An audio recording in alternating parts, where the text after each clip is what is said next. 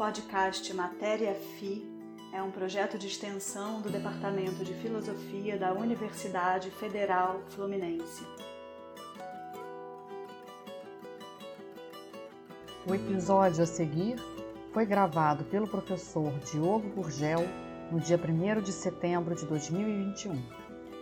Boa tarde, bom dia, boa noite né, a todas e a todos que estão nos escutando aqui nesse podcast.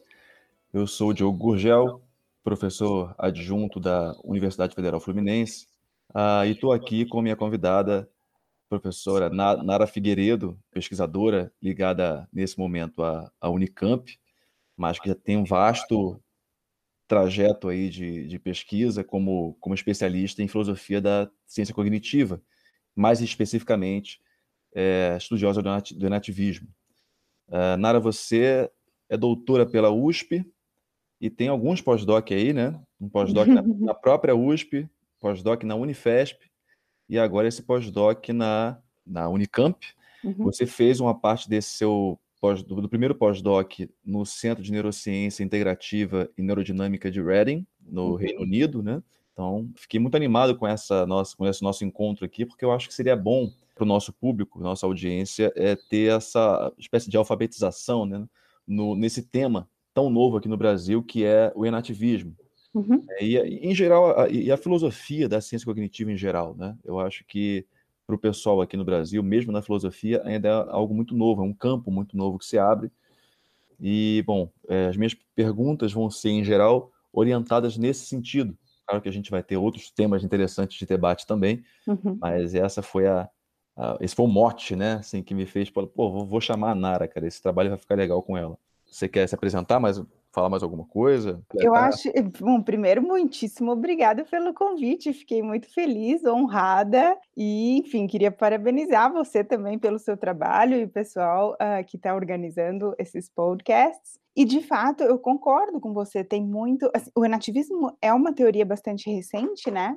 Eu acho que tem muita gente, inclusive, que é bastante resistente ao renativismo, porque os primeiros contatos que a gente tem com a teoria, é, as coisas parecem que não fazem sentido nenhum. Então, muita gente já, já meio que olha com maus olhos, assim, sabe? E acho que tem vários, tem várias coisas que elas acabam tendo explicações bastante interessantes e desenvolvimentos bastante interessantes e convincentes quando você de fato é, é dedica tempo a, a investigar e, e, tentar entender o que, que aquilo tudo está falando, que essas coisas são muito legais. Tem até uma historinha, o primeiro grupo de leitura que eu fiz sobre um livro de Linguistic Bodies, é, um dos participantes do grupo de leitura leu, é, a gente começou a ler a introdução, e aí um dos participantes falou assim: Mas isso aqui é um monte de termo técnico misturado, parece uma salada.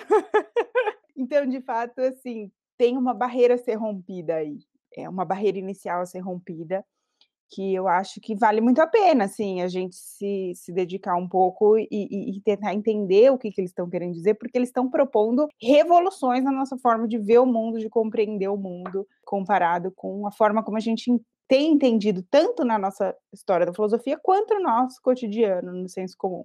Aí espero que eu consiga esclarecer um pouco quais são essas revoluções nativistas aí no decorrer da nossa conversa. Legal, né? Uma primeira pergunta, eu acho que de maneira mais panorâmica, né, para a gente ir aos poucos se aproximando né, do, do núcleo do, do, da nossa discussão.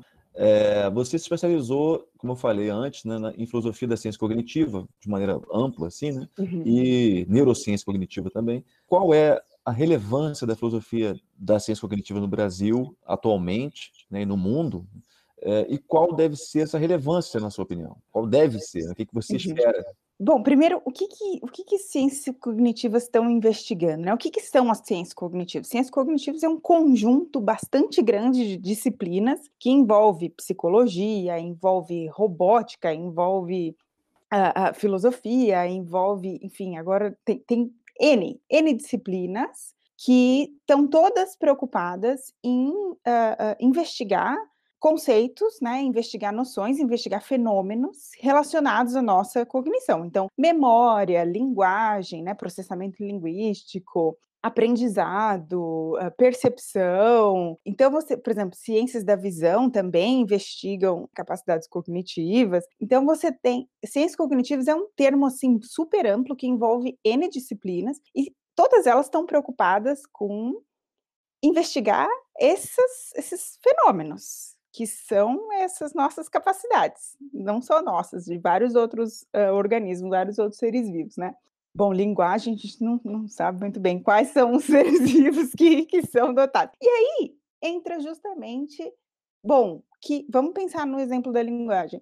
É, que tipo de ser, que tipo de organismo a gente pode dizer que tem linguagem, que é dotado de linguagem? Bom, primeiro a gente precisa conseguir definir o que é linguagem, para depois a gente conseguir dizer quais seres vivos, quais organismos têm essa capacidade e quais não têm. Então, o trabalho filosófico é esse trabalho fundamental para todas as ciências, né? É, um é o trabalho de pensar em como definir uns, alguns conceitos, e aí no caso das ciências cognitivas, esses conceitos que são próprios dos nossos processamentos cognitivos, né, linguagem, memória, pensamento, percepção, a, a, atenção, né? Atenção, exatamente. Então, o que que é cada um cada um desses conceitos, o que, que é a linguagem, o que, que é a memória, e tá bom, vamos assumir uma definição. Quais implicações dessa definição a quais ela nos leva? Então, a filosofia é essa atividade de pensar nessas, em como a gente pode definir e o que, que significa a gente definir esses processos uh, de tal forma ou de outra forma, né? Então eu diria que a relevância da filosofia das ciências cognitivas é assim, pelo menos para mim acho que eu sou meio suspeita para falar, porque eu estudo isso, né? Mas enfim, é uma das coisas mais importantes que alguém pode fazer, eu acho, fazer filosofia das ciências cognitivas, de tentar entender o que, que são esses processos. Tem uma pesquisa uh, bastante interessante sobre memória, inclusive, que o que acontece é que as pessoas vão fazendo experimentos, aí elas obtêm resultados nesses experimentos e falam, bom, mas esses resultados eles podem ser compatíveis tanto com uma concepção de memória, vamos supor, como, armazenamento de informações, quanto como uma concepção de memória como construção de, de, de, de imagens, enfim, ou como uma concepção híbrida. Então, assim, tem uma tem questões que são questões propriamente filosóficas e, enfim, acho que tem muita importância a gente a gente tá, inclusive, interagindo com, os, com as pessoas que estão de fato com a mão na massa ali, investi fazendo investigações empíricas para contribuir com essa compreensão, né, sobre os nossos processos de, de conhecer as nossas capacidades cognitivas. É, se eu não me engano, é o Gallagher que diz né, que uma das funções da filosofia, que só ela pode fazer nesse campo da ciência cognitiva, é esse alinhave, né? Alinhavar, uhum. né, encontrar formas de fazer o diálogo entre as áreas, né? Que, como você disse, são áreas muito diferentes, né, uhum. né, que têm seu, seus, é, seus socioletos muito peculiares e tal. Então, a filosofia, como uma área que trabalha com conceitos, né. Tradicionalmente, uhum. né, consegue detectar e, e, encontrar formas de, digamos assim, uma semântica comum, uhum. Né, uhum. que permita essa, essa conversa entre as áreas, né? Uhum. Acho que é uma função super interessante, né? É, é, e, é, e é algo que eu acho que não, só os filósofos de formação podem fazer. Tem várias, tem várias coisas que eu acho que a filosofia pode contribuir bastante, assim, com esses vários aspectos de várias disciplinas e como ter uma, uma visão, assim, abrangente, né? Então, como uma segunda questão, para você, Nara, é, eu queria te perguntar o seguinte: alguns né, dos nossos. Tem gente da nossa audiência que já conhece um pouco do, do enativismo e sabe que ele tem início com esse nome, né, com essa formulação no início dos anos 90. Né, ele surge por ali, é, fortalece os estudos em cognição corporificada, mas faz antagonismo a modelos é, cognitivistas. E, e, eu acho que é interessante fazer esse contraste aqui, né? De 2015 para cá, você tem apresentado interesse crescente nessa área, né? Então, uhum. você poderia apresentar para o nosso público de um modo sumário, assim, o enativismo? Primeiro, vamos fazer uma referência a questões assim mais pontos mais tradicionais, né? De uma concepção geral de cognição. Então, tradicionalmente, a ideia de mente ela é uma ideia de algo que é interno, né? Interno ao sujeito e, e em geral é concentrado ou restrito a processos cerebrais. Então, a gente tem muito essa questão da diferença entre mente e corpo. Mente é algo que, enfim, não tem a, a mesma materialidade do corpo, e a mente é algo que se institui a partir das nossas conexões neurais, e o nosso pensamento, então, surge daí, dessas nossas conexões neurais, e, é, e isso é uma, é uma imagem muito convincente, isso é uma imagem que está no, no nosso dia a dia, inclusive, na forma como a gente concebe a nós mesmos, porque nós temos sensações, por exemplo, que são só nossas, né? Só eu sinto isso aqui que eu estou sentindo, então tem essa, essa noção, se chama de privacidade epistêmica, mas essa é basicamente essa ideia de que cada um sente só o que o próprio só o que está no limite do próprio corpo, né? Então a gente tem bastante essa ideia de que o que quer que seja a mente ou a minha mente é algo que está dentro de mim, que tá, que é, que é interno. E aí você fala, bom, cada órgão tem função, né? Pernas andam, braços abraçam, uh, coração bate, né? Estômago faz digestão, cérebro então pensa, né? Então, assim, são, são noções muito intuitivas e são propostas de conceber a cognição muito convincentes. Mas, assim, tem vários problemas com essas propostas. E aí são problemas filosóficos que vão surgindo conforme a gente vai desdobrando, então, essa, essas noção, essa noção de, de, de mente como algo interno. Por exemplo, como que os nossos neurônios, como que a partir de processos físico-químicos no cérebro surgem coisas, coisas com sentido, pensamentos com sentido. Como que um processo que é material dá origem a um processo que não é material. Então, isso é um problema é, é, na verdade, é um problema que já vem do dualismo cartesiano, né, que é o problema da causação mental. Mas tem as versões contemporâneas de, por exemplo, como as nossas, como as nossas uh, atividades neurais representam fatos no mundo. Né? E aí o conceito de representação é um conceito chave aí em várias vertentes de teorias que são chamadas, podem ser nomeadas hoje como teorias cognitivistas da mente, né? O enativismo, então, ele surge, a, a, principal obra de referência para o enativismo é um livro chamado The Embodied Mind, A Mente Corporificada, do Francisco Varela, uh, Evan Thompson e Eleanor Roche. O Varela é um biólogo, o Thompson é um filósofo e a Roche é, é uma psicóloga. Estou falando é, o Varela já faleceu, mas o Thompson e a Roche estão, são, estão ativos, estão é, vivos. E nessa obra, eles fazem uma proposta de mentalidade, uma, eles oferecem uma noção de cognição, né, como algo que não está necessariamente ali limitado, delimitado nossa, ao nosso crânio, ao cérebro, e sim como algo que depende constitutivamente de um corpo e constitutivamente no sentido de, olha, se não tem corpo, também não tem cognição.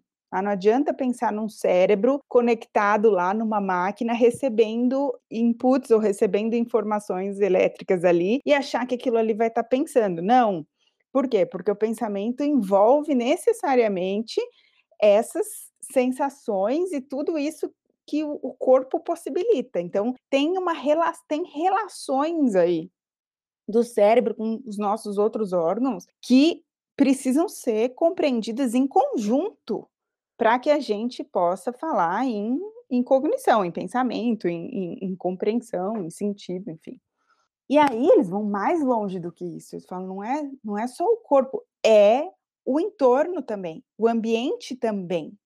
Então não é que eu sou algo que está dentro do meu corpo e que tem acesso ao mundo por meio dos meus sentidos. Não, é vamos mudar vamos mudar o jeito que a gente está olhando para a cognição. Essa é uma das grandes revoluções né, é, do, enativismo. Vamos parar de pensar desse jeito entre, é, interno e externo. Vamos tentar pensar que há uma relação entre isso que eu estou achando, falando que é interno, vai, e algo que a gente, a princípio, parece que é externo. Há uma relação, e nessa relação é que surge, emerge um processo que a gente chama de cognitivo. Então, eu não posso pensar, por exemplo, em uh, uh, memória, pensamento, imaginação, né, como algo que está dentro de mim. Não posso, não, não devo. dentro de mim e que é uma versão daquilo que está fora de mim. Não, eu tenho que. Eu, é como se eu, se eu adquirisse uma uma visão de terceira pessoa em relação a mim mesmo. Pensa assim, pensa que você saiu do seu corpo e está olhando para você e para dentro do seu corpo e para o e para o seu ambiente e está vendo como a sua capacidade cognitiva está surgindo dessa relação de você mesmo com o ambiente que está ao seu entorno. Enfim, não sei se ficou meio estranho esse exemplo. Mas não, esse... acho, que, acho que dá para entender sim. Uh, uh, um dos autores que são mencionados né, no, no, livro inaugural, seminal, né, The Embodied Mind, é o Gibson, né? Uhum, uhum. O, o, o, psicólogo assim, né, que, que tem uma visão interessante, né, dessa é, do, do, do, estarmos em movimento, né, do, do, do da, das possibilidades de movimento, de deslocamento no ambiente para a própria constituição da experiência perceptual, sobretudo a visual, né? Uhum. É, é, você acha que isso é central na argumentação do livro? Isso é, isso é, inclusive, e, e, e, tem um capítulo até no The Embodied Mind que os autores, acho que é o nono, se eu não me engano, os autores vão falar, eles falam do Gibson, eles falam, olha, o, o que o Gibson está falando, deixa eu ver se eu me lembro exatamente o que, que eles falam. Eles falam que o Gibson está fo focando muito no ambiente, no lado do ambiente. E o enativista não está querendo fazer esse foco no lado do ambiente, ele está querendo enfatizar a circularidade. E aí eles se distinguem do, do Gibson e da psicologia ecológica. Claramente, eles, eles falam isso abertamente no livro por causa disso. Mas tem bastante debate sobre isso depois, né? Uma das críticas ao The Embodied Mind, a, a, a que vamos falar é nativismo autopoético, a gente nomeia essa vertente que começou ali como nativismo autopoético, por causa do conceito de autopoieses, já posso dizer o que, que é também, é um pouco, olha, se você está falando que o Gibson está focando muito no externo, no ambiente, você está focando muito no interno. E, e, muitas vezes nativistas são, são acusados de serem idealistas uh, por causa disso. Mas tem também outras interpretações que vão falar assim, não, olha, na verdade, a psicologia ecológica e o enativismo autopoéticos, eles são super compatíveis. Se você entender que os dois estão enfatizando o caráter relacional, e estão, porque as affordances para o Gibson, né, que é o, que é o, o conceito-chave dele, elas são relacionais, elas são affordances, elas são possibilidades de ação para um sujeito, que está em relação com o ambiente e que tem certas uh, disposições, e, e, enfim. Então, tem bastante gente, eu sou uma dessas pessoas que acredita que a psicologia ecológica e o, e o enativismo são altamente compatíveis. Várias pessoas defendem essa, essa compatibilidade aí do, do da psicologia ecológica com o nativismo. Ah, então só retomando a noção de autopoieses, que, que é uma noção central para o nativismo, né? É a ideia de que organismos, eles se autoproduzem, ou seja, eles geram os próprios elementos que eles precisam para se manter. Obviamente que eles fazem isso por meio de trocas com o ambiente, mas é, eles têm essa capacidade, então, de se autocriar, daí que vem autopoese, assim que eles definem. Então, esse é o conceito principal de definição de vida para o enativista. Legal, eu acho que seria bom a gente explorar um pouco esse conceito de affordance, né? Mas, mas talvez eu possa formular uma questão nesse, nesse sentido, né? Eu acho que a próxima questão vem meio que nesse uhum. sentido, né? A centralidade da ação em operações cognitivas é uma marca de autores é, tanto da tradição fenomenológica quanto da tradição pragmatista. E aí eu estou incluindo mesmo Wittgenstein nesse pragmatismo, ainda que a gente saiba que é uma coisa meio de viés, de, de viés assim, né? Uh, falo das oposições, né? Eu tô falando das oposições ao modelo transcendental do sujeito, ao modelo essencialista de linguagem, mas acima de tudo da oposição ao modelo uh, computacionista de mente. Qual seria, em termos filosóficos, o passo a mais, o passo mais relevante do, do enativismo quanto ao tema da ação? É uma excelente pergunta. Na verdade, até me dá a oportunidade de esclarecer uma coisa que eu não disse antes, porque eu falei, olha, o The Embodied Mind, ele está falando que tem o corpo e o ambiente que também são constitutivos da, da cognição, né? Mas, na verdade, tem mais uma coisa que eu esqueci de falar naquela hora, que é justamente o fato de que organismos, seres vivos, estão constantemente em ação.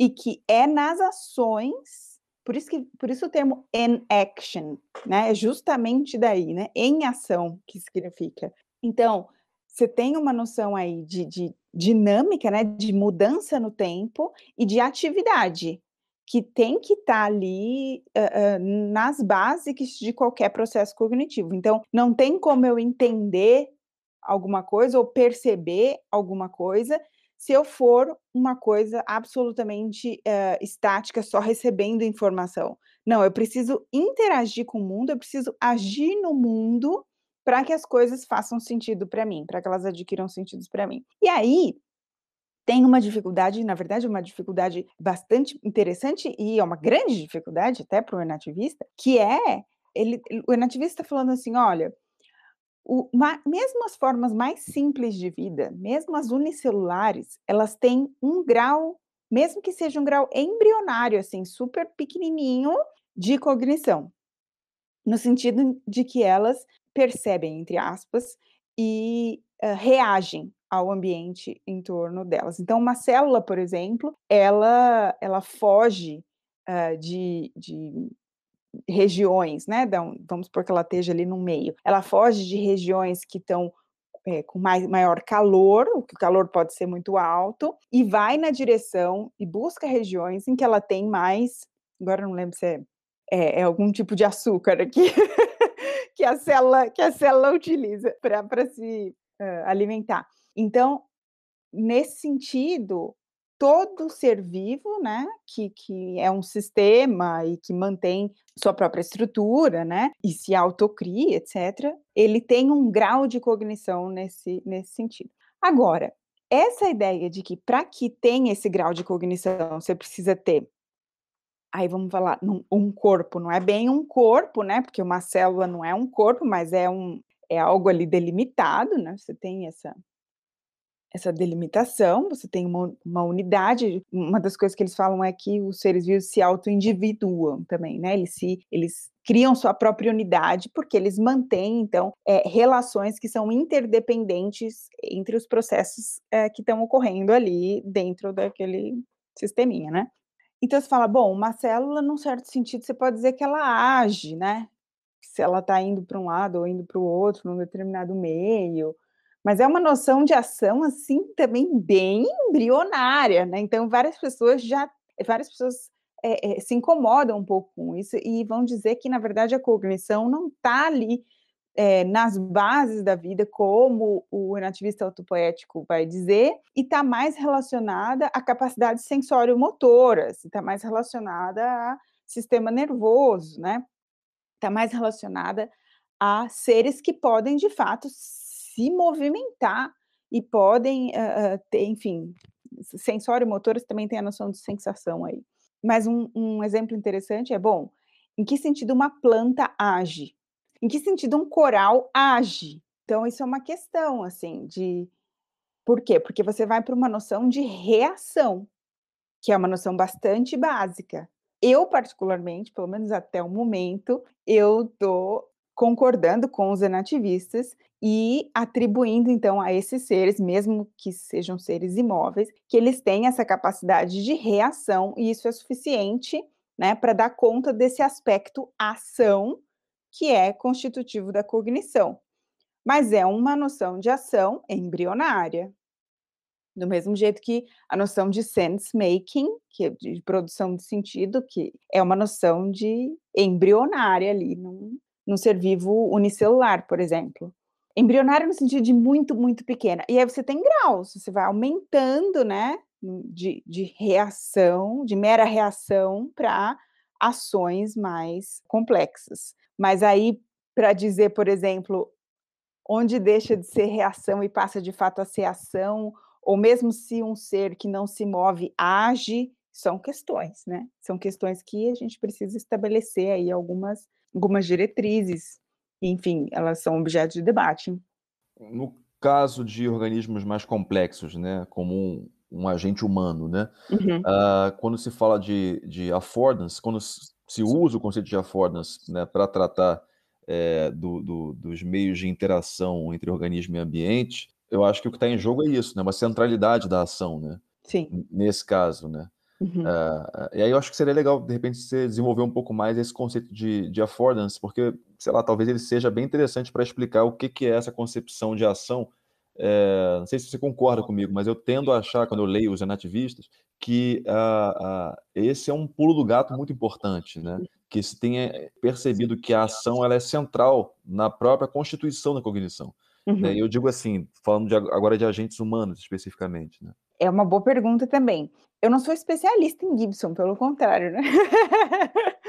Mas uh, o que eu entendo que a psicologia ecológica, né, que, enfim, a, a teoria do Gibson tem em comum com o nativismo e que esse conceito de affordance é um bom conceito para explicar, é justamente essa ideia de que o organismo detecta no ambiente possibilidades para agir.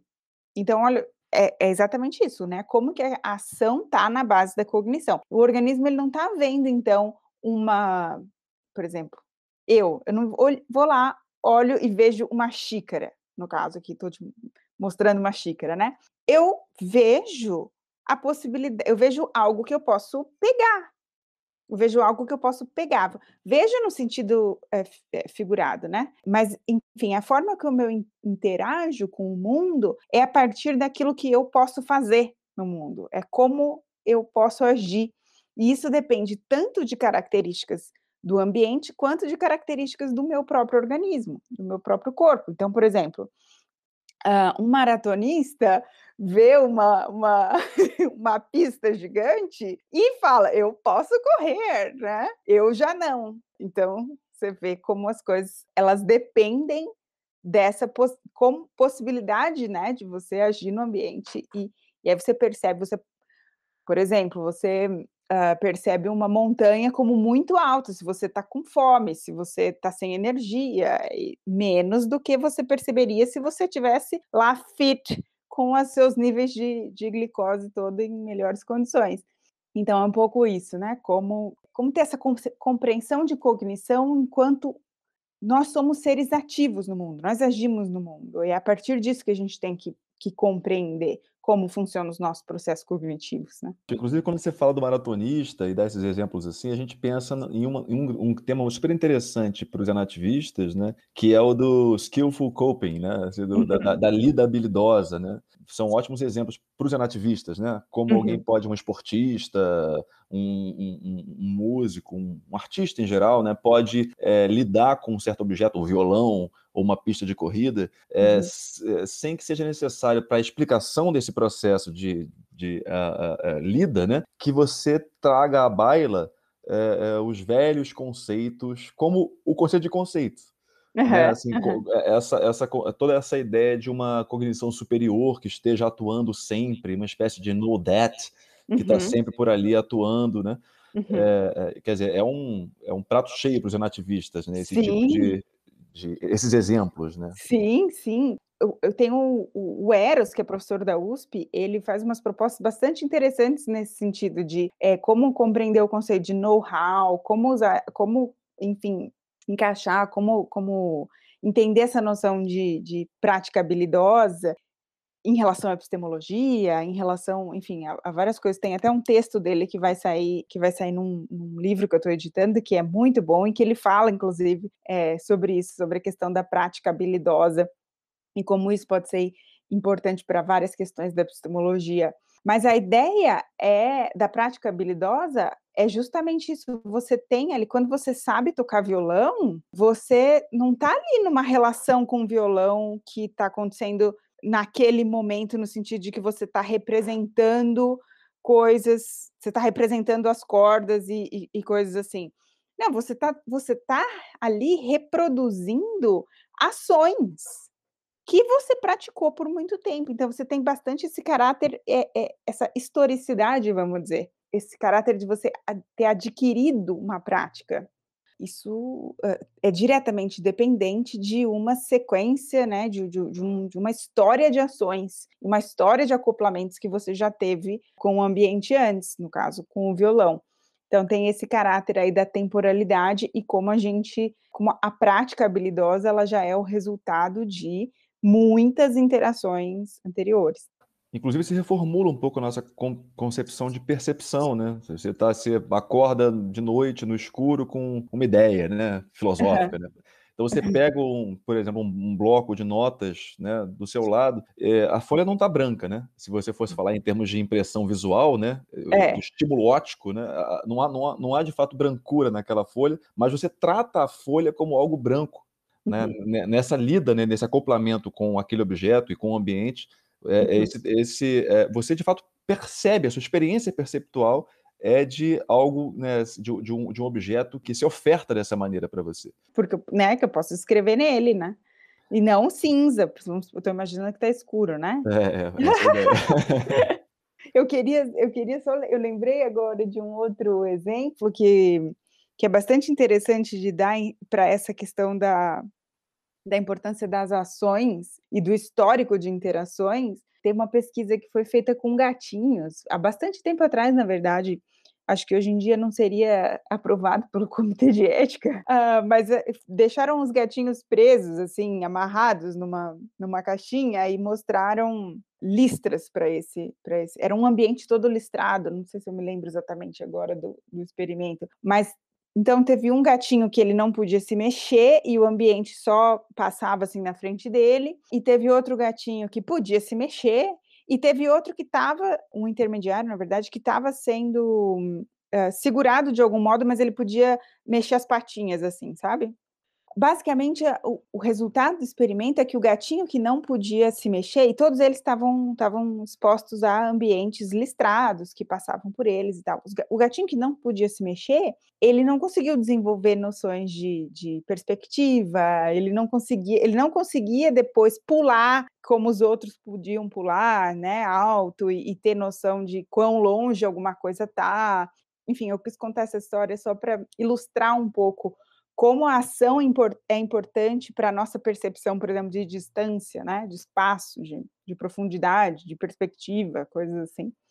Pois é, mas assim, aí a gente chega naquele ponto do, do debate é, em que o pessoal que não adere ao enativismo começa a dizer que o nativismo em geral, né? Claro que a gente tem várias vertentes, não vou entrar nisso agora, né? Mas que o nativismo em geral se vai, é, vai bem, né? Se sai bem tratando da cognição básica, né, tratando da, do sensório motor, mas que não vai tão bem é, quando a, a, discussão vai descamba para o lado do, do que seria de, do campo proposicional. E, e, a gente pode, e tem, inclusive tem um grande debate né, no, no, no, no seio do, do inativismo sobre, sobre esse tema. Né? Uhum. Em, um, em um artigo intitulado é, O Desafio da Integração Explanatória para o Inativismo, o Giovanni Rola, lá da UFBA, e o próprio Eros, que você mencionou agora, Eros de Carvalho, seus colegas de percurso, volta e meia, né? é, intitulam é, esse problema de explicação é, da integração entre cognição básica e cognição superior, é, é, eles intitulam como desafio da integração explanatória. Que abordagem do enativismo, ou, ou mesmo fora dele, te parece mais promissora para encarar esse desafio?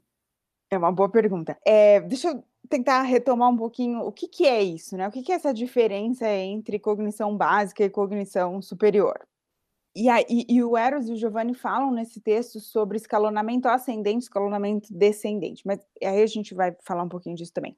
O que, é a cognição básica, então? São todos esses processos, por exemplo, percepção, né, se deslocar no ambiente, são coisas assim que uma lesminha consegue fazer. Tudo isso é cognição básica, né? Tem vários outros seres, inclusive além da lesminha, conseguem fazer. Agora nós, assim, nós e talvez macacos, cachorros, né?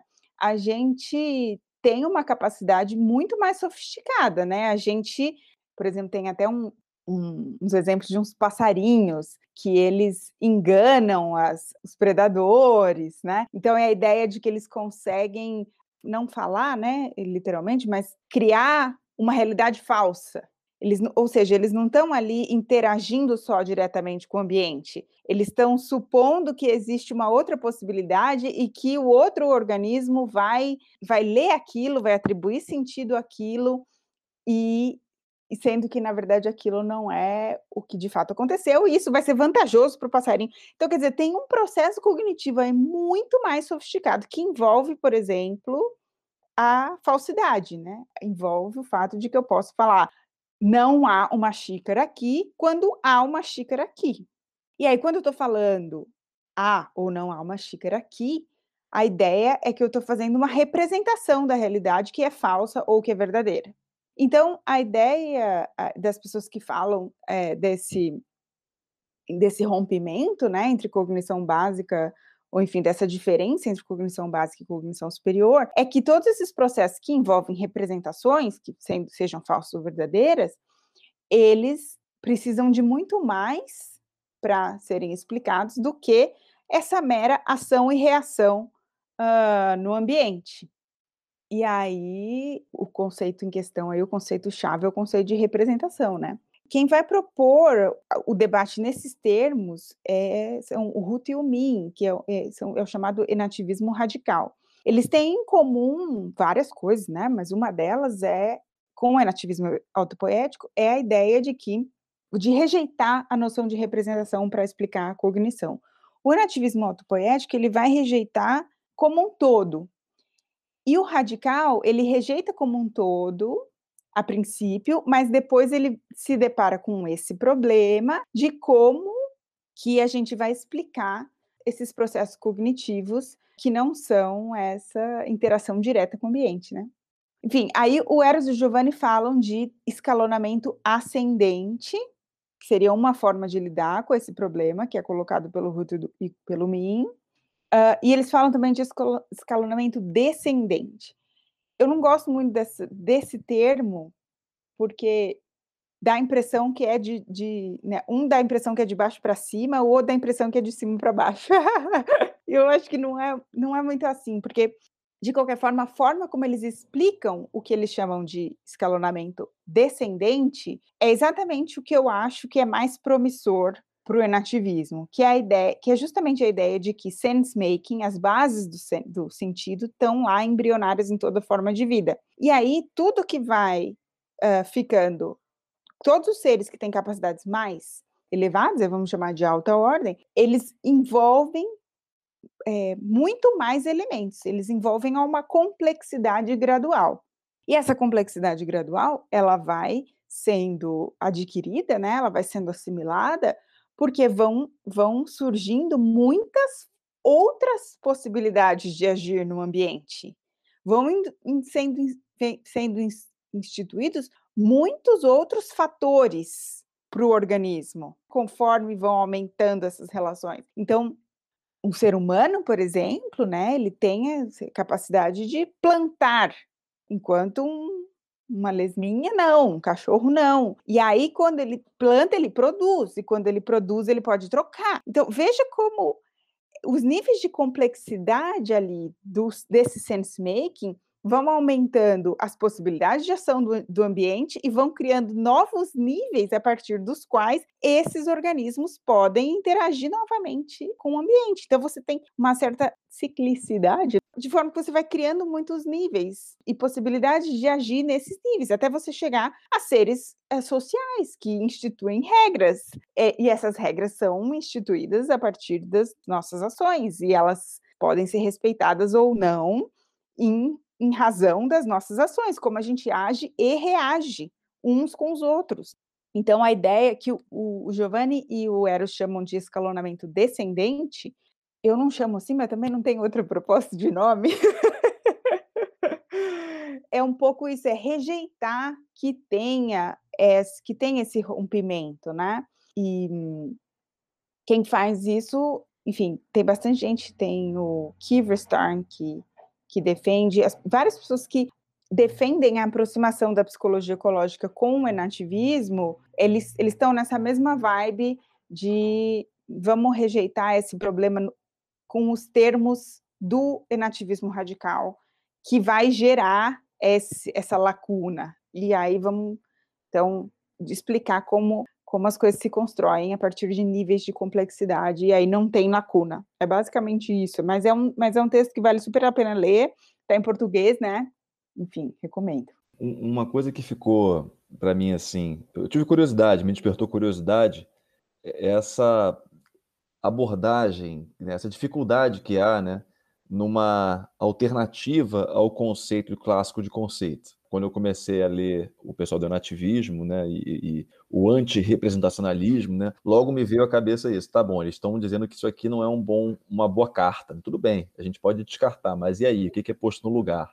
porque assim, uh, ao menos desde Wittgenstein, e a gente vai falar sobre ele daqui a pouco de novo, uhum. é, e passando pelo impactante trabalho da, da Roche, né, da Helena Roche, que inclusive é uma das precursoras do próprio nativismo, mas antes do nativismo ela já tinha um, todo um trabalho super importante né, na, na área do, da teoria do conceito, com a teoria dos protótipos, né? Uhum, uhum. Então, é, é, ao menos né, desde essa época, né, esse modelo tradicional de conceito vem sofrendo reiterados e contundentes ataques.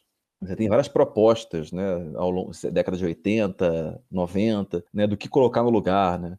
Uhum. A teoria da relevância, que vai aceitar uma posição tipo mais ecumênica, né, vai tentar é, colocar todo mundo né, dentro da, da jogada, né? então scripts e, e, e também esquemas, e, esquemas imagem, tudo isso, eles vão tentar fazer uma teoria que abarque todos os as possibilidades né, de conceitualização, mas enfim, não, sei, não uhum. vou entrar aqui no mérito se é uma boa teoria, se não é uma boa teoria, mas a, a disputa fica muito acirrada nessa época, nas últimas décadas do, do último século, e, e é, é, assim, de fato, a, a, a, é inegável né, que os ataques são, são ataques muito potentes. Quem sofre o ataque? O modelo tradicional de conceito, aquele que é cristalizado por Kant, né? o conceito como representação por notas características, né? como aparece na lógica e tal. Que contribuições é, traz o nativismo para as disputas contemporâneas acerca do conceito de conceito? É uma excelente pergunta. É, vale pelo menos um artigo, acho que para falar o mínimo. Uh, eu vou dar umas direções aqui que eu, que eu acho, tá? Primeira coisa, então, o nativismo vai rejeitar, como eu falei no começo, que todo o processo cognitivo é, deve ser entendido como algo interno, né? Então, a primeira, a primeira coisa que me vem em mente é o seguinte: bom, a gente não vai pensar em conceito como um item mental, né? Essa é a primeira coisa. Uh, a segunda coisa é o nativismo vai falar de interações, vai falar que, que a cognição ela tem que ser compreendida nas relações. Isso envolve normatividade, envolve esse modo como a gente constrói o nosso mundo social. Então, a noção de conceito nativista, ela vai ser uma noção de conceito de algo que vai surgir uh, a partir de, dessas relações entre sistemas. É algo que emerge aí nessas relações, publicamente.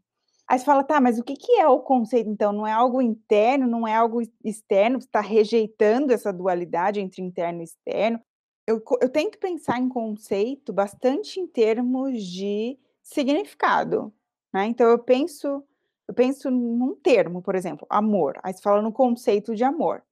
O termo amor ele objetifica uma série de usos diferentes desse termo e uma série de ações, inclusive. O que, que o nativista vai falar? Ele vai falar assim: olha, Nesse momento, nesse momento, é estranho falar nesse momento, mas quando há um reconhecimento mútuo de algo que é, então, objetificado e muitas vezes nomeado, objetificado por ser reconhecido mutuamente, né?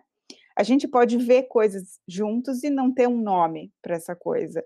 Então, um exemplo bastante interessante, que eu acho que dá para a gente entender um pouco isso, são alguns termos novos né, na, na filosofia feminista, coisas assim, novas assim, não tão novas, mas, por exemplo, gaslighting, uh, mansplaining, são conceitos novos. São conceitos que estão ali uh, tratando de fenômenos que sempre existiram. Não sei se sempre, estou exagerando. Mas, enfim, existi, existem há muito tempo. E chega um momento. E as pessoas reconhecem há muito tempo chega um momento que as pessoas usam um, um, termo, uma palavra, um conjunto de sons, né? Elas usam uma etiqueta ali para, enfim, ao mesmo tempo que você está ali reconhecendo, que o reconhecimento já existia antes, em seguida você está nomeando, objetificando e nomeando, reconhecendo, objetificando, nomeando, e aí você tem um conceito. O que o enativista vai, vai falar é que isso é uma estabilidade que é criada nas uh, interações entre sistemas. Então, o, o enativismo vai falar de significado bastante nesse sentido, né, de estabilidades de, de um sistema. E aí ele está pensando em sistema dinâmico, né, sistemas complexos, e entender de fato organismos, vida, cognição, é, interação e ambiente em termos de sistemas dinâmicos e complexos. O que, que é isso?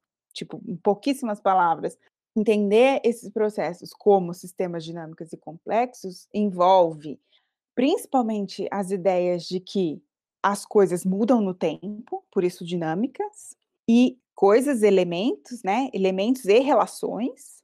Quando eu falo coisas, eu quero dizer elementos e relações, enfim, tudo que é possível uh, você talvez individuar. Elas mudam no tempo e elas mudam complexo por quê? Porque mudam conforme o modo que elas se relacionam com outras coisas.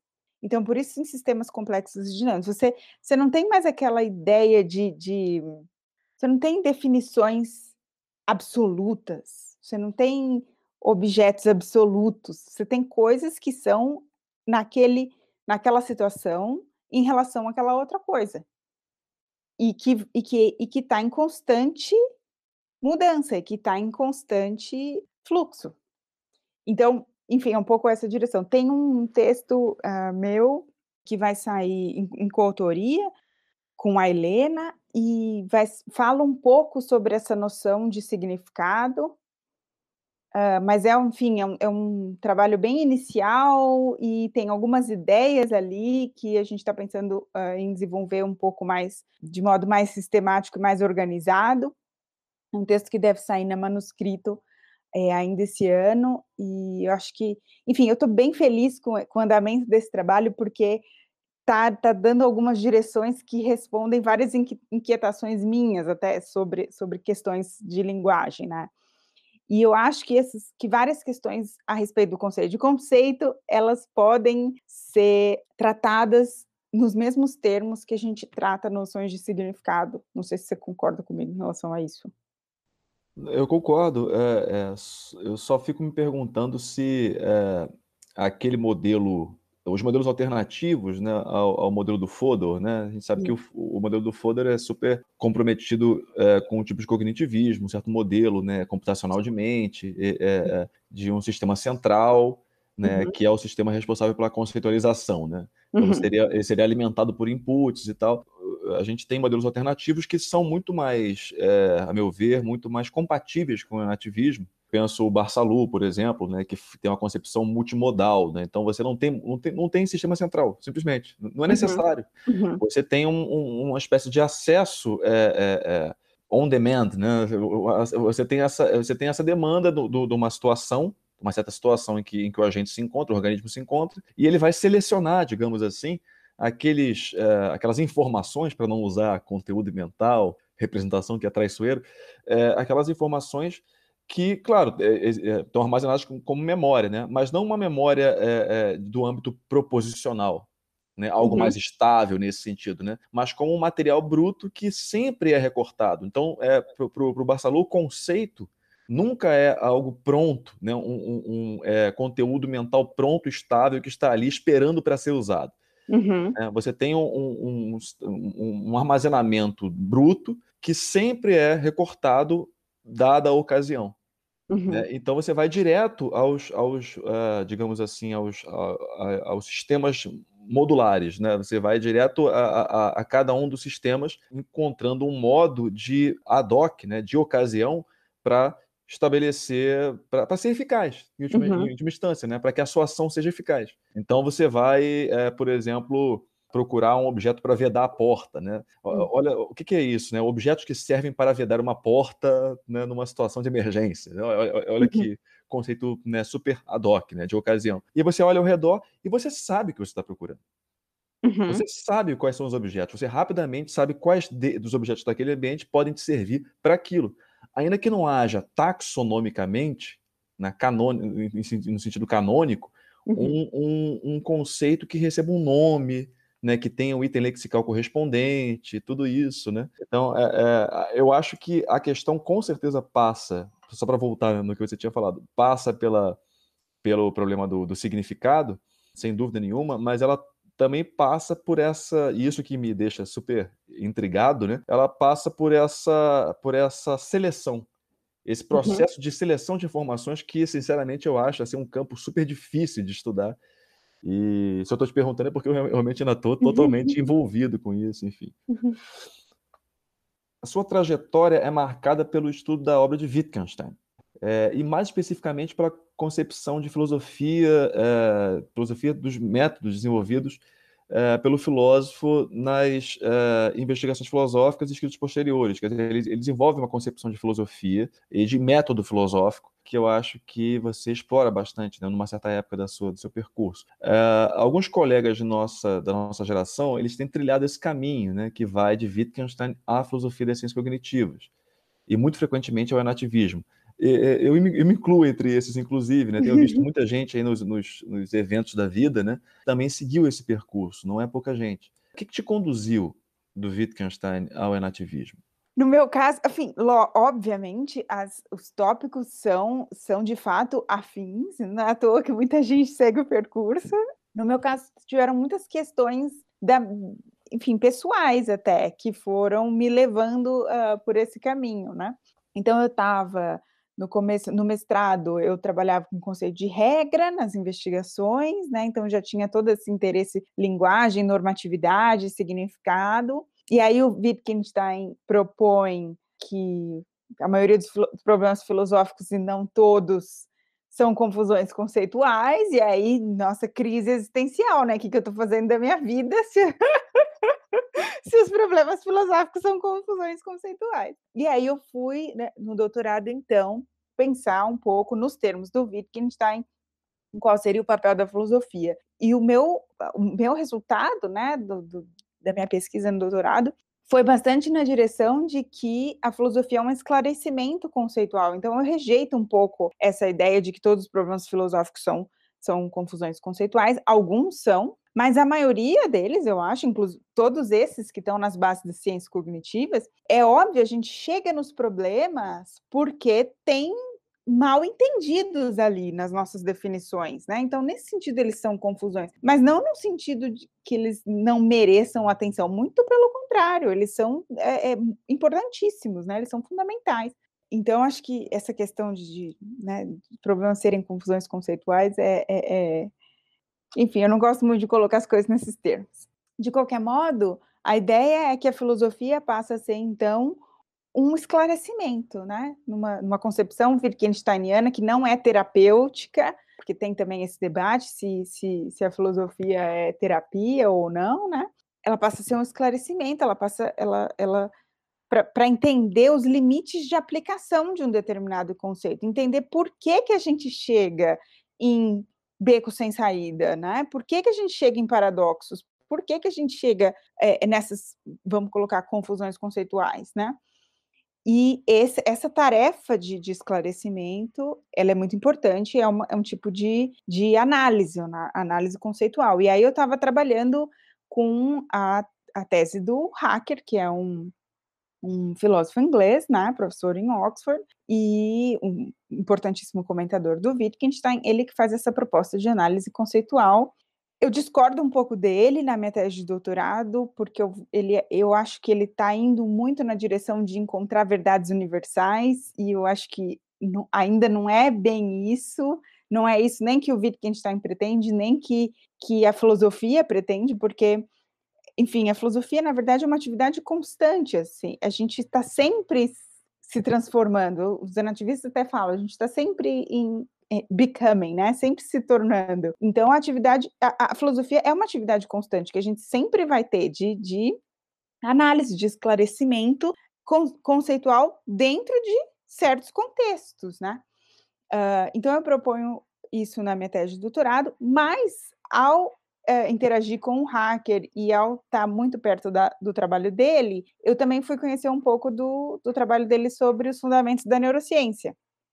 Fundamentos Filosóficos da Neurociência, que é um livro, assim, interessantíssimo, é um livro imenso, mas é muito gostoso de ler, assim, é, é maravilhoso. E aí que eu fui indo para a filosofia da neurociência, aí que eu comecei o primeiro pós-doc, aí que eu fui tratar do conceito de representação mental, representação neural, aí que eu fui para o Centro de Neurociência, lá na Universidade de Reading, e aí eu estava lá bugada com, esse, com, essa questão da representação e muito com uma influência Wittgensteiniana no sentido de, olha, não pode ser por uma referência a algo interno que um termo adquire significado. Essa, o Wittgenstein fala isso assim nas investigações. Não pode ser por isso, justamente porque o que quer que seja que é interno, o que você queira chamar de interno, ou que a gente acha que é interno, pode mudar e você não tem critérios objetivos para saber se aquilo mudou ou não.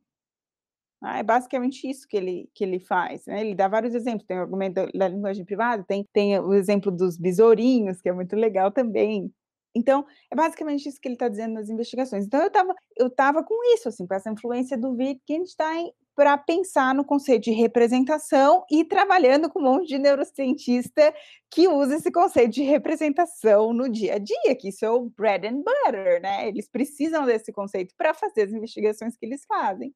Então, tem um texto meu que eu publiquei com uma colega neurocientista que fala um pouco disso, como assimilar a noção de representação num contexto de investigação neurocientífica, né? Neurocientífica, sem, é, sem assumir todos esses compromissos problemáticos do conceito, que vão ser problemáticos para uma noção de, é, de cognição que não é internalista e tal. E foi aí que eu cheguei no nativismo, foi, foi depois foi depois desse trabalho um pouco, foi no final do meu primeiro pós-doc.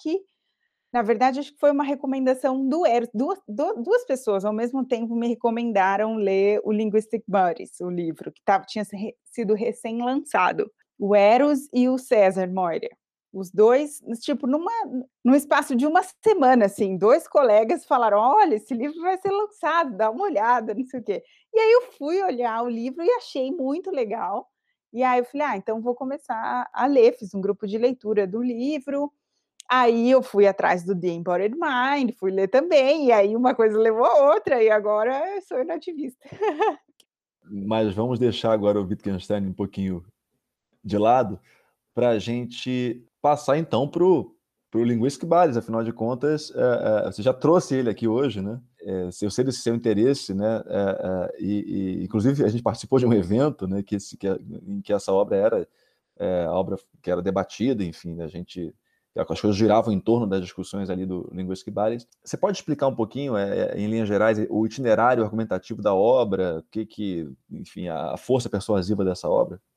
Os autores, então, o que eles propõem é um desenvolvimento do nativismo autopoético, né, que é o The Embodied Mind, e eles vão começar a desenvolver é, a proposta deles a partir dos conceitos-chave do, do The Embodied Mind. Então, a noção de autopoiesis, a noção de sense-making, são são todos conceitos que já estão lá no, no The Embodied Mind.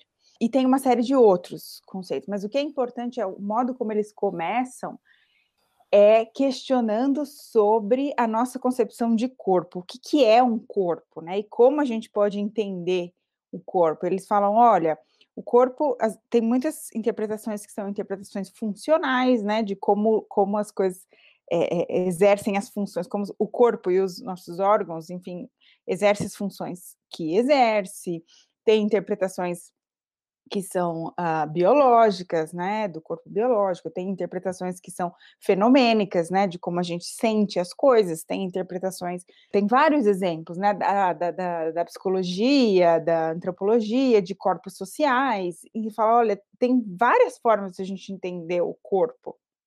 E o que, que a gente precisa para uma boa teoria da cognição? A gente precisa de uma concepção unificada, a gente precisa de uma uma coisa, uma concepção geral que, que faça sentido, incluindo todas essas dimensões. Mas para incluir todas essas dimensões, não basta só colocar tudo junto. Ou, ou pegar só o que é mais importante de cada uma dessas concepções.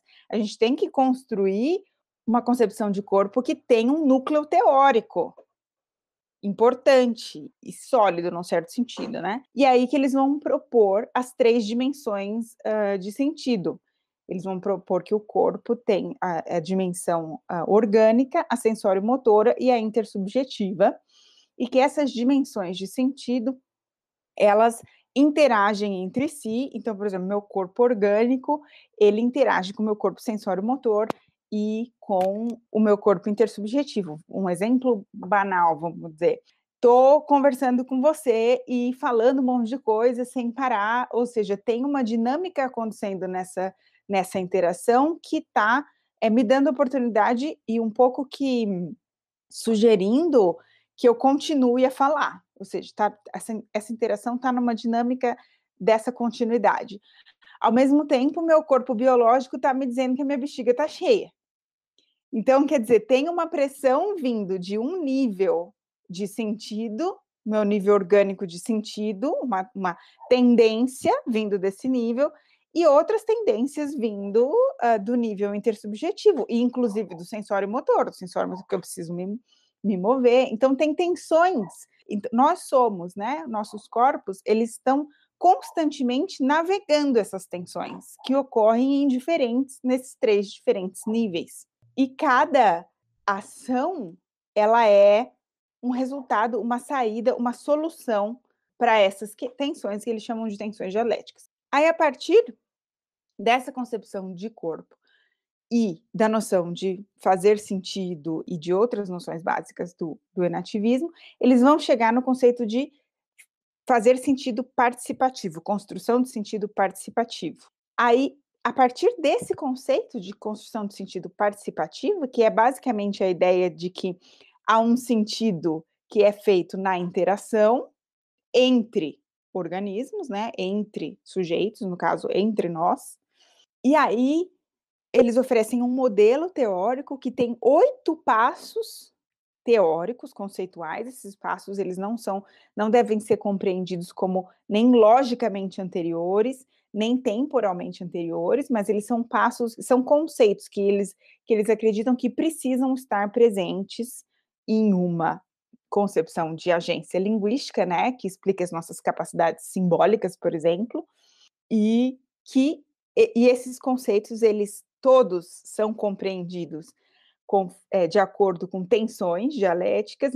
Esses conceitos, né, que estão nesse modelo teórico, eles são sempre compreendidos em termos de pares, são pares com tendências opostas. Então, por exemplo, o conceito de participatory sense-making, de, de construção de sentido participativa, ele envolve a tensão entre normas individuais e normas interativas.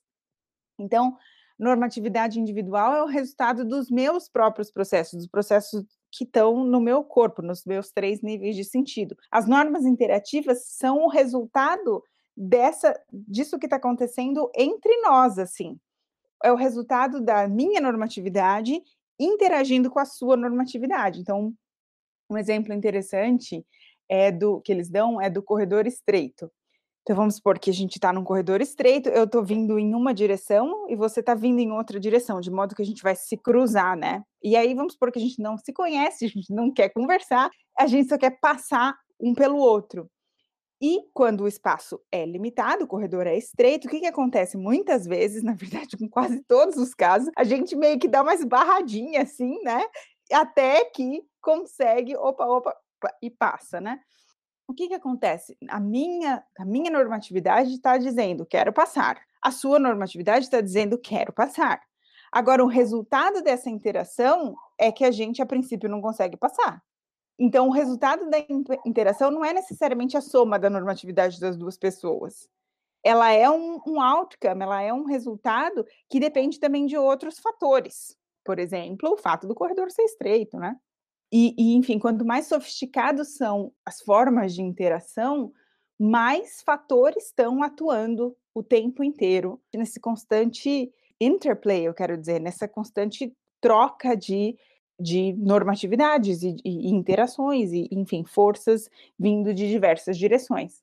Então, é isso, é isso, eles propõem esse modelo teórico que passa por oito passos até chegar na noção de agência linguística, que é bastante interessante.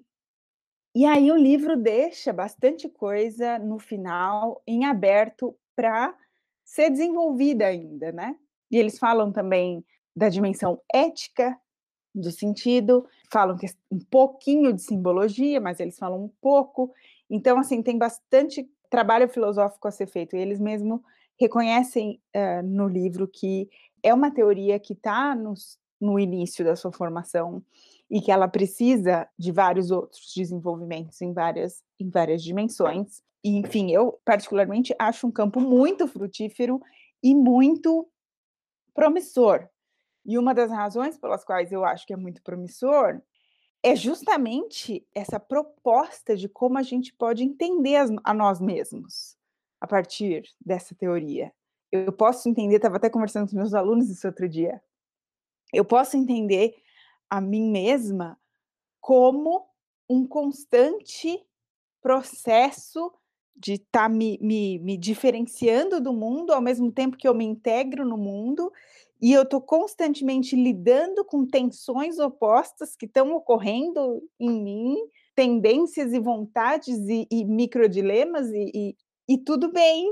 Né? E é assim que as coisas são. Enfim, eu, tenho, eu fiquei muito feliz a primeira vez que eu li esse livro, porque foi, foi bastante esclarecedor nesse sentido, né? de oferecer algumas respostas até para questões existenciais. A gente tem um pouco isso, né? Quem eu sou, né? Eu, como que eu me defino, o que, que me define. Quando a gente começa a se compreender mais assim como um processo dinâmico e complexo, e como quando a gente começa a se compreender assim, que nós somos feitos de outros, nós somos essencialmente conectados com outros, nosso mundo é um mundo de outros, é assim, eu acho, eu acho fascinante. Seria, seria uma, uma consciência e, e mesmo a aceitação da meta-estabilidade, né? Então, eles, eles usam esse termo de meta-estabilidade, né?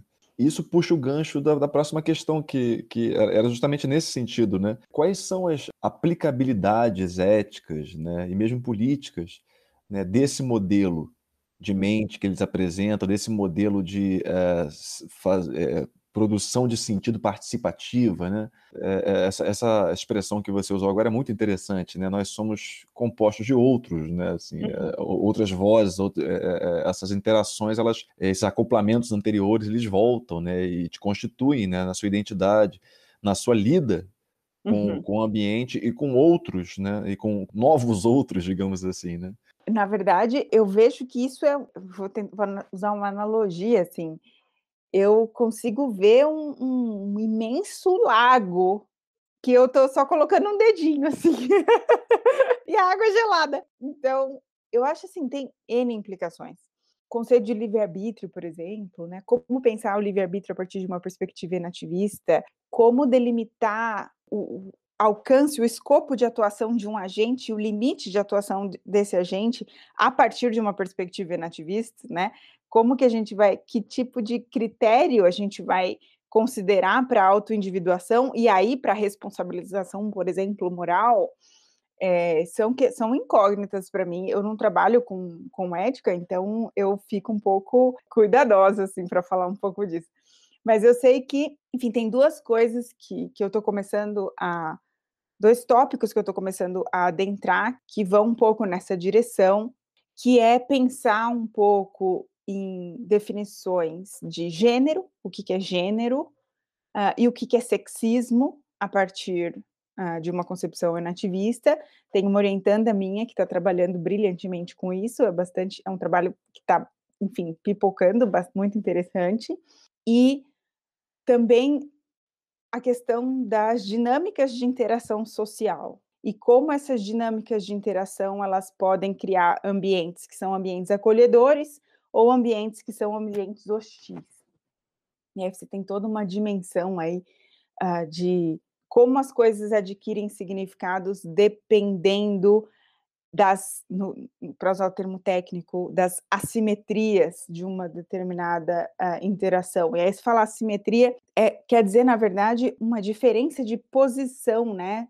Uma posição hierárquica, uma diferença de poder que se institui entre interatores. E muitas vezes é uma simetria que já vem dada num determinado contexto. Então, por exemplo, se eu sou estudante e estou lidando com um professor, você naturalmente você tem o professor como uma, uma figura que tem maior poder, ele tem maior conhecimento, ele tem, tem uma série de coisas que está operando ali na interação do estudante com o professor.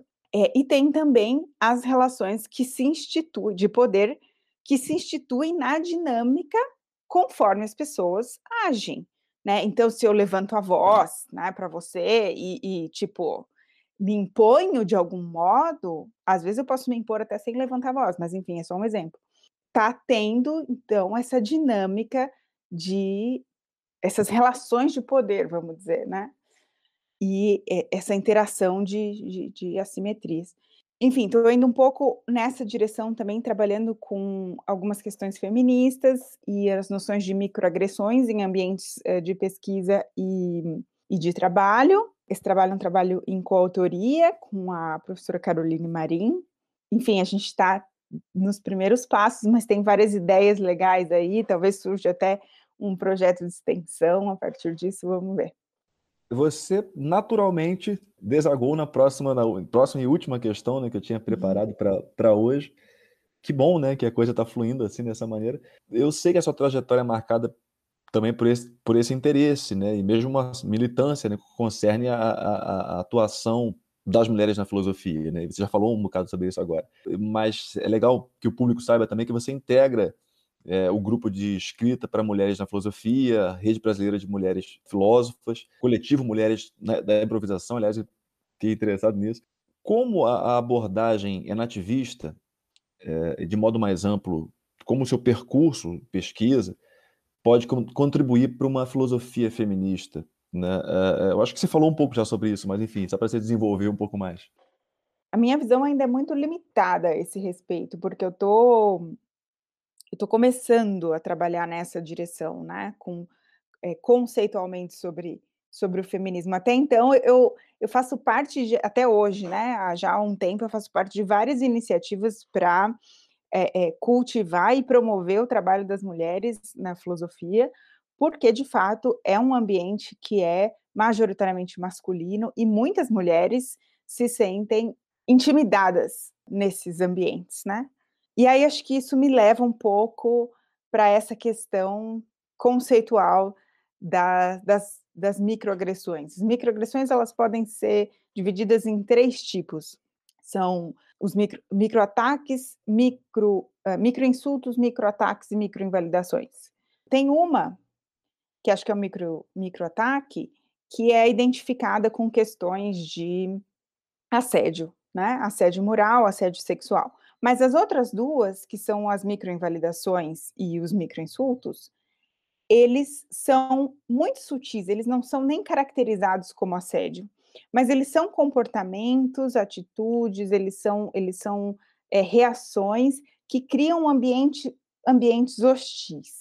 E às vezes eles não são, na verdade, na grande maioria dos casos, eles não são nem intencionais. As pessoas não fazem isso de propósito, elas não fazem isso porque querem ser hostis é, com mulheres ou com minorias em geral, né? Eu estou dando um exemplo de mulheres porque é, a gente está falando da questão do feminismo. Mas a ideia de que, vamos pôr para você, se você entra numa sala para debater um determinado tópico e só tem mulher, no mínimo você vai pensar duas vezes antes de falar alguma coisa. Já, você já entra num cenário ali em que aquilo está um pouquinho, uh, não está tão confortável no seu caso, por você ser homem. No caso de mulheres, é, é a mesma coisa, você entra numa sala que só tem homens, quem quem está na filosofia já deve ter acostumado com, com isso, essa altura, chega uma hora que você acostuma, mas no começo é um pouco intimidante. Aí você vai falar a primeira vez, Aí o que, que acontece? Provavelmente você vai falar bobagem, porque você é uma aluna, acabou de chegar, está no primeiro ano, coisas assim, né? E aí, qualquer reação que não seja uma reação receptiva, ela adquire um significado, né? Lembra da questão que, que o significado ali emerge na interação e que está para além da normatividade dos próprios dos interatores? Aquilo adquire um significado que também depende do seu histórico de interações, que também depende da, da, realidade que você experiencia enquanto mulher naquele ambiente, ou que você já experienciou na sua vida. Então, tem uma série de outros elementos que estão contribuindo ali. E muitas vezes, alguém que interage com você naquela situação, sim, claro, não sabe da sua realidade. E aí é, acaba sendo insensível àquela realidade. E várias dessas coisas que, em geral, são coisas muito banais, ou banais não é um bom termo, mas são coisas muito, muito sutis, elas acabam contribuindo para a pessoa ter aquela sensação: esse lugar não é para mim. Eu acho que uma das formas, eu, isso, é, é isso é o que eu estou vendo, né? Mas eu queria enfatizar que isso é uma, é uma visão ainda bastante limitada, porque eu acho que tem muito mais que o nativismo pode contribuir. Mas o que eu estou vendo é um pouco essa ideia de tentar entender os papéis dos interatores nesse tipo de situação e tentar esclarecer esses papéis e entender por que que esses ambientes eles acabam se tornando ambientes hostis, o que está envolvido aí.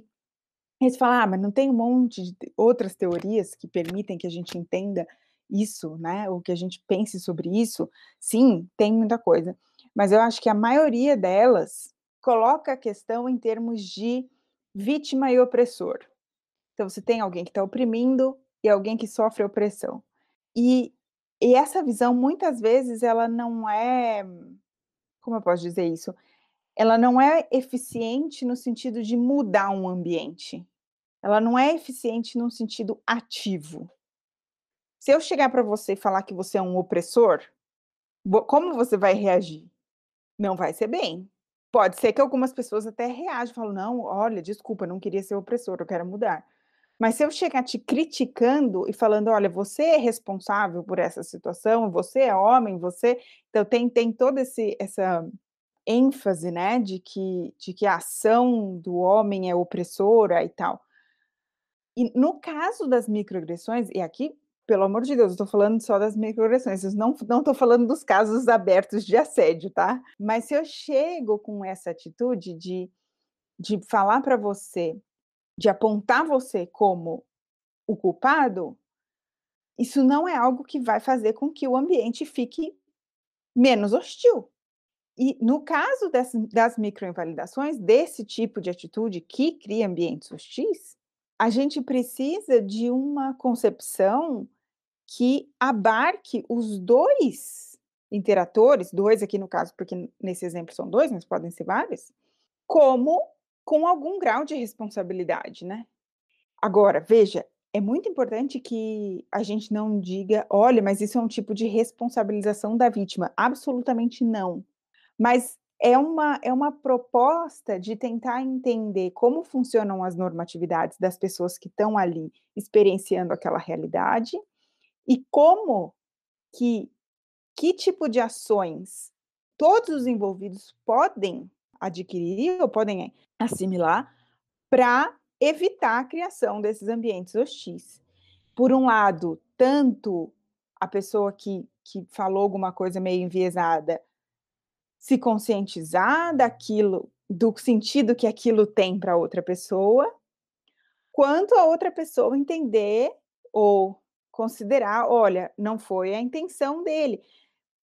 No caso dele, estou falando porque a gente está dando um exemplo do feminismo, mas isso não significa aceitar e falar, não, é isso mesmo, ele não, ele não tem responsabilidade, não tem.